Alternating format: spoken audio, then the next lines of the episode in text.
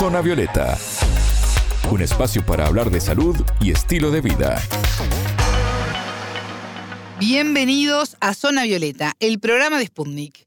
Es un gusto recibirlos. Alejandra Patrone los saluda desde Montevideo. Es momento de recibir a Anabela Paricio. Anabela, ¿cómo estás? Bienvenida. Bien, Ale, muchas gracias. A tomar los celulares porque hoy vamos a hablar de la selfie 0.5, una nueva tendencia en redes sociales que capta la atención de miles de jóvenes en todo el mundo. Zona Violeta, los rostros de la noticia.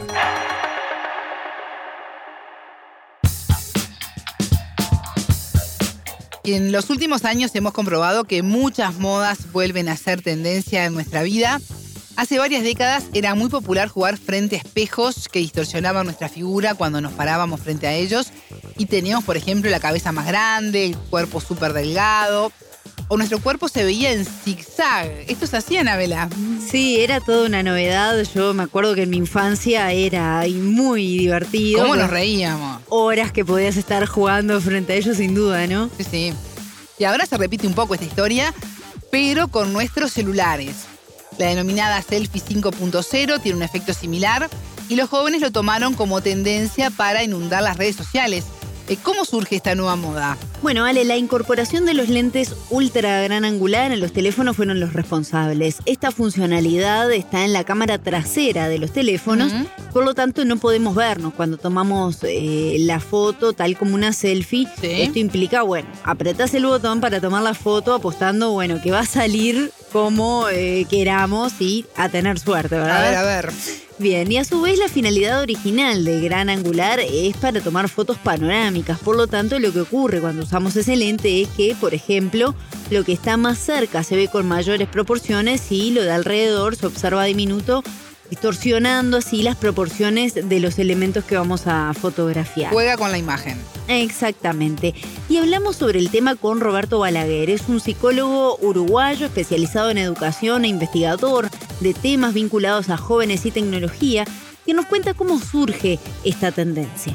Esto es como una extensión, digamos, en el tiempo y en los usos de la selfie, con las posibilidades nuevas que brindan también las cámaras y con algo, digamos, que se ha ido popularizando cada vez más, que es ese autorretrato, pero que en este caso tiene algunos componentes nuevos, que es, por ejemplo, las distorsiones, las posibilidades que brindan las cámaras, lo grupal también, pero básicamente este, creo que lo, lo más interesante de todo esto es el significado ¿no? que tiene esto, que cuando se le consulta a los, a los jóvenes sobre, sobre las selfies, hoy tienen, digamos, tienen un estatus sumamente importante. Es decir, la, la selfie es una puesta, digamos, al mundo ¿no? de su presencia, de sus socializaciones, de sus formas de estar, de sus formas de vivir y generan hoy una enorme, como contrapeso de eso, vemos una enorme presión identitaria, es decir, la gente, ¿no? los jóvenes sobre todo, que están en proceso de gestación justamente de su identidad, viven esto no como una cuestión solamente lúdica o divertida, sino que hay, hay, digamos, hay toda una maquinaria de gestión de la identidad que es mucho más profunda. Si bien siempre es difícil saber cómo surgió esta tendencia, el diario The New York Times informaba que Julia Hersing, una joven de 22 años obsesionada con tomarse nuevos tipos de selfie, descubrió esta onda 0.5, denominada así porque se debe presionar el botón indica este número para activar la cámara. Comenzó a publicar este tipo de imágenes y su viralización la convirtió en tendencia.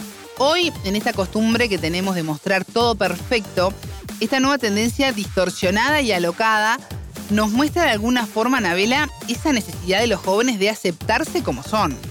Sí, Ale, esta es una de las interpretaciones posibles en un mundo tan exigente por la perfección, ¿verdad? Sí. Pero según Balaguer, no podemos quedarnos solo con la cáscara de este fenómeno y él lo que considera es que también esto habla de la forma de pensar de esta nueva generación denominada generación Z.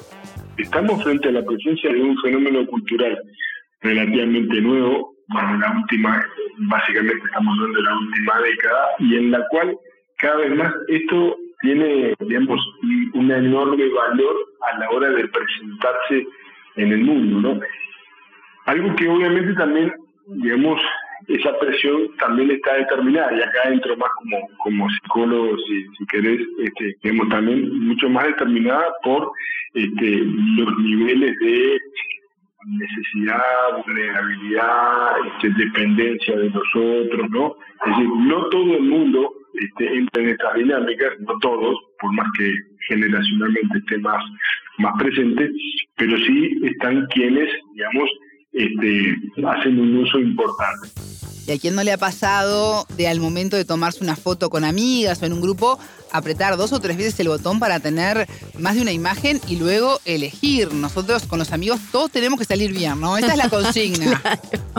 Todos decentes. Después vemos más lindo, más feo, pero todos eh, bien. Y algo que se complica en los grupos grandes, ¿no? Porque Claro. empezar a ver que todos puedan salir como cada uno quiere Exacto. es muy Ahí ya es un complicado. tema de debate de horas. Y esto, por lo menos nosotros que vivimos la era analógica, esto no pasaba cuando teníamos el rollo para tomar fotos, Yo ¿verdad? tengo cajas de fotos en la casa de mis padres eh, con los ojos cerrados o rojos. Esa era, era la típica foto mía, así tengo cientos. Anabela, el costo era otro antes. Hoy, como es gratis, fácil e instantáneo, nos tomamos la libertad de tener varias opciones a la hora de elegir qué foto postear en las redes.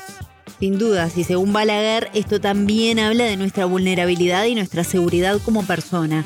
Hay una vinculación directa entre la personalidad y la cantidad de fotos que uno puede llegar a tomarse. De cada selfie que aparece, hay unas cuantas que son desechadas.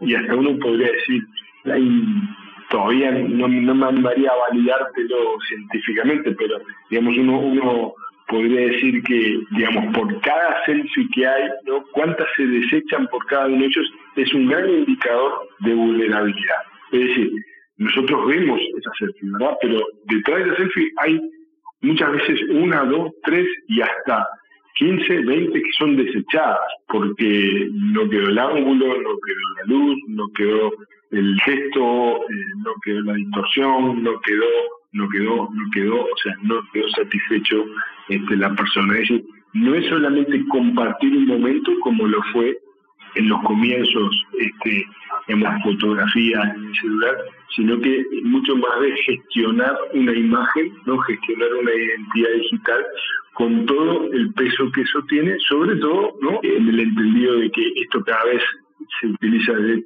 edades más tempranas y que está teniendo un impacto de presión social y especialmente, yo te diría acá también hay una cuestión de género y más especialmente en las jóvenes que en los varones. Entonces, ¿qué se busca en esta nueva tendencia de fotos tan imperfectas? Mira, Ale, la foto imperfecta perfecta.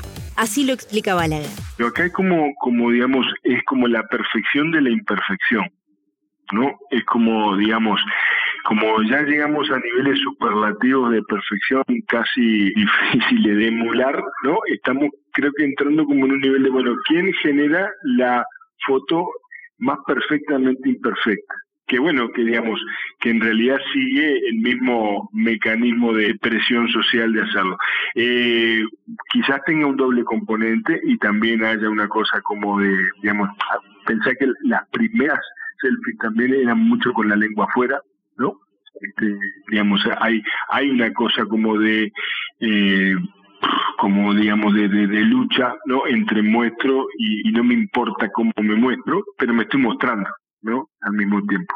Entonces, este, ahí hay como un juego en esto de las imperfecciones perfectas, pero que en definitiva la foto sigue estando centrada sobre uno, centrada sobre su grupo, este, y que muestra una necesidad importante de estarse validando este, permanentemente y, generando esos contenidos que validen nuestra presencia en el mundo, ¿no? Y eso, bueno, es lo que uno creo que deberíamos atender. Y sin entrar en esto en una cuestión tampoco de catástrofe, decir esto es el fin de la la selfie es el fin de la humanidad o, a partir de esto no no yo, lo que creo es que estamos en un contexto juvenil en el cual digamos la gestión de la identidad es quizás mucho más duro no mucho más difícil que en otros tiempos dado que estás en una suerte de comillas competencia no desleal con mucha otra gente con la cual te estás comparando permanentemente. Y gente que de repente son profesionales son pasan muchas horas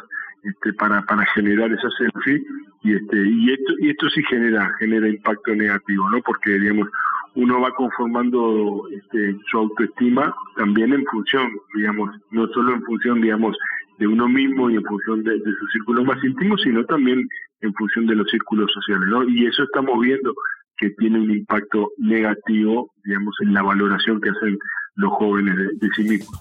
Escuchábamos a Roberto Balaguer, psicólogo especializado en educación e investigador de temas vinculados a jóvenes y tecnología. Junto a él analizamos la nueva tendencia de la selfie 0.5, hoy tendencia en redes sociales. Muchas gracias, Anabela. Hasta la próxima. Pueden volver a escuchar este programa por mundo.spundinews.com. Zona Violeta, desde Montevideo,